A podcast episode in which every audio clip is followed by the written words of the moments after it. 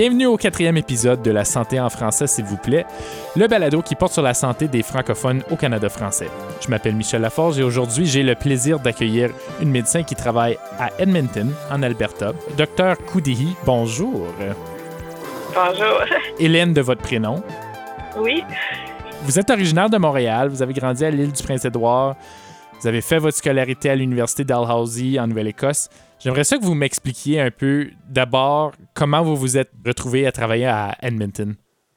Alors, euh, mon désir était de travailler dans un milieu où est-ce que je pourrais euh, servir les francophones. Et euh, quand on, j'ai eu l'occasion de, les servir dans un milieu majoritairement anglophone dans beaucoup d'endroits dans le Canada et aussi outre-mer.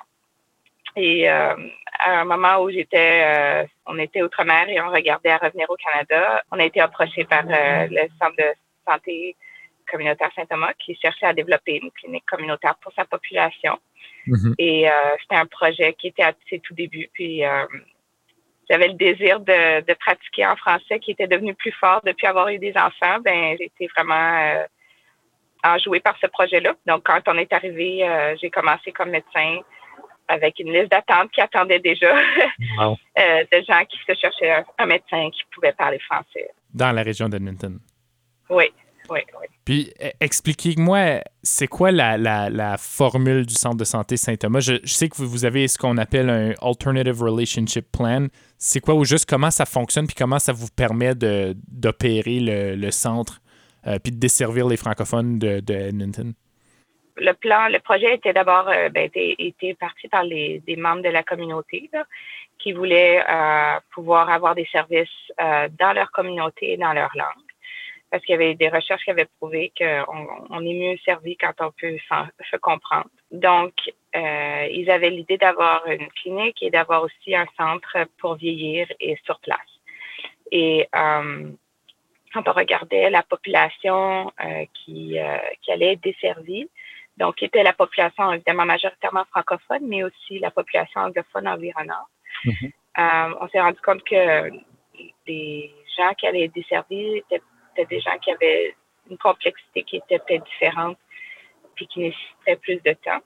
C'est pour ça que l'idée, au départ, la clinique a fonctionné comme euh, à l'acte, mais euh, pendant qu'il y avait des négociations pour obtenir une forme de paiement à salaire. Là. Donc, c'est ça, les, médecins du centre sont rémunérés à salaire plutôt qu'à l'acte. Oui, c'est pour mieux euh, être capable de servir les besoins du patient dans le moment et euh, d'adresser les problèmes quand le patient vient. Alors, puisque la francophonie est large, il y a les franco-albertains, il y a les francophones à travers le Canada et il y a aussi les francophones à travers le monde, mm-hmm. alors qui se sont retrouvés euh, au, à Edmonton. Et euh, les besoins sont des fois physiques, mentaux et socio-économiques. Alors, euh, avoir une forme de rémunération comme ça nous a permis de vraiment adresser, de, de permettre que quand le patient vient, on peut adresser tous les problèmes. Euh, ils peuvent aller voir l'infirmière, on peut essayer de, de, trouver des, des, services qui peuvent euh, répondre à leurs besoins, que ce soit dans notre clinique ou euh, au sein de, de notre communauté. C'est génial, ça. Donc, ça, ça, ça englobe vraiment euh, tous les besoins plutôt que d'y aller à la pièce. là. C'est plus économique sur le long terme, dans le fond. Oui, puis je pense que ça permet de, de sauver des visites répétitives. Là. Ouais. On a quand même des comptes à rendre, dans le sens que mais on a, on a, on a un, peu plus de temps qu'une visite standard de peut-être 10 minutes. que si le patient vient puis il y a plus qu'un problème, on peut les adresser là, hmm. à la visite. Parlez-moi un peu de l'écosystème francophone euh, de la, cité francophone à Edmonton. Parlez-moi de Bonnyville, parlez-moi de la francophonie d'Edmonton. À quoi ça ressemble? Aidez-moi à dresser un portrait de ce à quoi ça ressemble pour les, gens qui nous écoutent à, travers le Canada. Oui, alors, euh, donc, le centre de santé communautaire est situé dans le quartier de Bonnie Doon. Bonnie Doon, euh, pardon. Oui, Bonnie Doon, est, donc, le quartier qui a été comme francophone à Edmonton. C'est un quartier où les rues sont bilingues, où, euh, où on a euh, donc la cité francophone qui est, qui est le cœur euh, du quartier où il y a plusieurs, la majorité des organismes francophones sont là.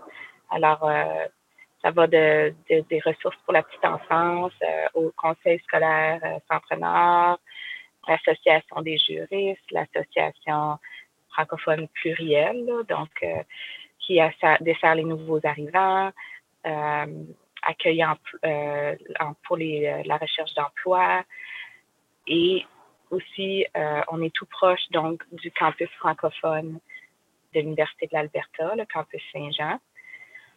Et euh, on est entouré de plusieurs euh, écoles francophones. L'école secondaire Maurice-Lavallée, euh, il y a l'école primaire Gabriel Leroy, et il y a aussi l'église Saint-Thomas d'Aquin.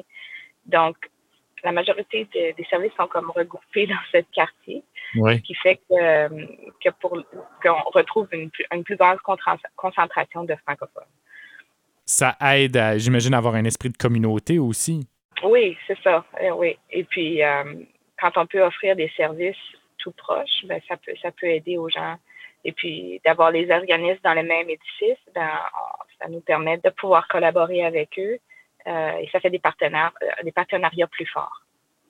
Puis là, vous avez comme mandat au centre de traiter les francophones, mais vous n'allez pas refuser non plus les anglophones qui se présentent.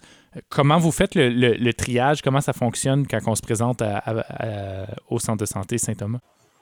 Bien, au départ, quand, on, quand le centre a été euh, commencé, bien, on fonctionnait avec la capacité du fait qu'on avait juste un médecin. Mais il y avait déjà comme une, liste d'attente pour les, francophones qui cherchaient un médecin francophone.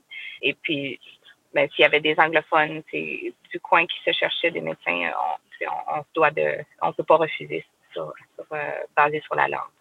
Mais euh, les médecins fonctionnent en général avec euh, ben, une capacité qui est déterminée par un, un, algorithme ah de combien, combien un médecin peut, peut, peut prendre soin de combien de patients.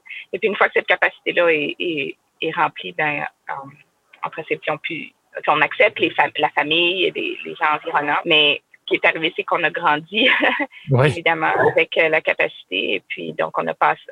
au départ, on avait deux médecins. On, avait une capacité maximum de trois temps équivalents. Et puis, euh, ben, il y a un peu plus d'un an, on a, avec succès, obtenu euh, une expansion de notre plan et on a pu augmenter la capacité de médecins à presque cinq médecins et d'ajouter aussi l'opportunité de pouvoir engager un psychiatre à temps plein puis un physiatre euh, à temps partiel.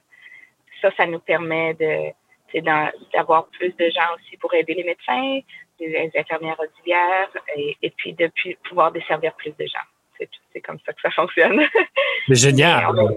Oui, mais on essaie de, de vraiment de de pas, de pas refuser des gens qui en ont besoin et puis euh, de pouvoir euh, au moins les voir et puis de les rediriger si on n'est pas capable de subvenir à leurs besoins. Mais c'est dans la majorité des temps, on est capable de, de voir les gens qui, sont dans le besoin.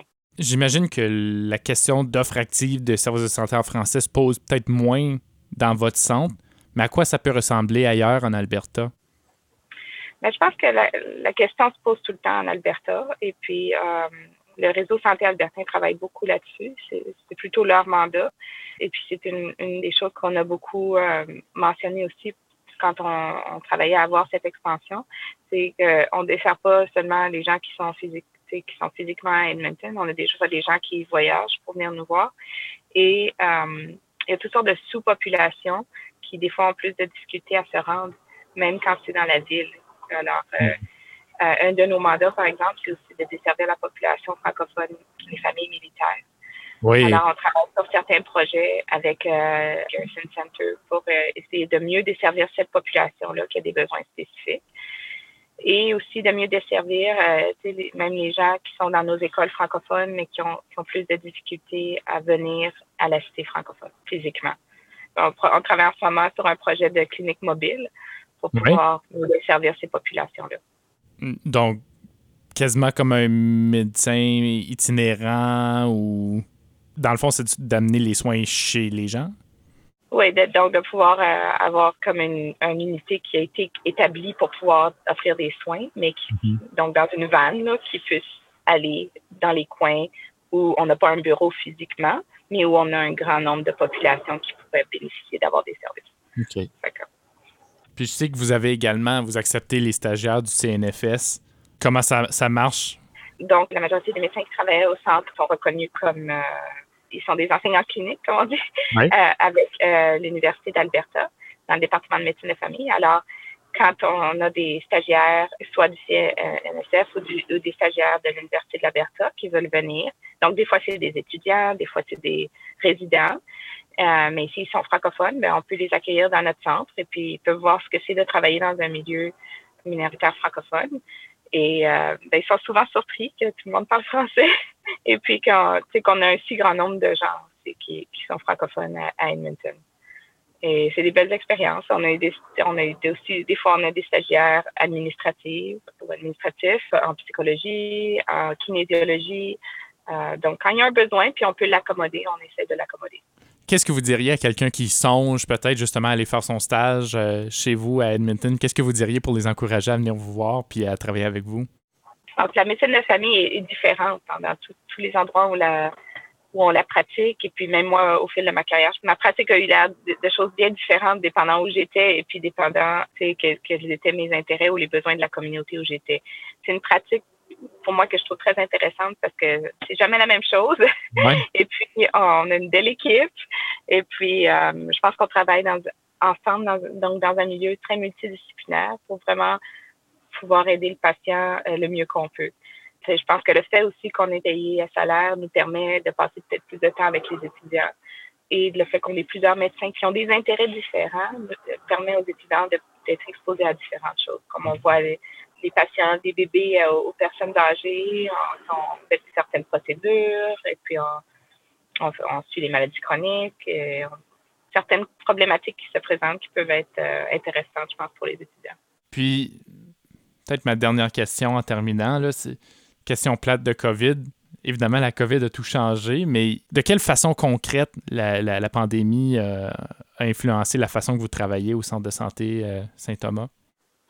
Ben, c'est certain que comme tout, le monde, on a dû se retourner à regarder, à pratiquer euh, plus virtuellement. Puis je pense que beaucoup des patients ont, apprécié le, fait que les choses sont passées virtuellement. Ça a permis de rejoindre des, gens ou d'offrir un support euh, à des gens qui euh, précédemment devaient, devaient conduire deux à quatre heures pour venir nous voir. Et maintenant, on peut leur offrir un support puis dire OK, ben à un moment, oui, il va falloir vous venir parce que bon, il reste qu'il y a des choses qu'on doit, on doit voir. il y a des choses que, mais enfin, notre habitude est de faire un screening au téléphone. Puis bon, si on a besoin de les voir, on les fait venir. Mais si on, peut régler les choses au téléphone, on va les faire. Puis ça sauve du temps à tout le monde aussi, je pense.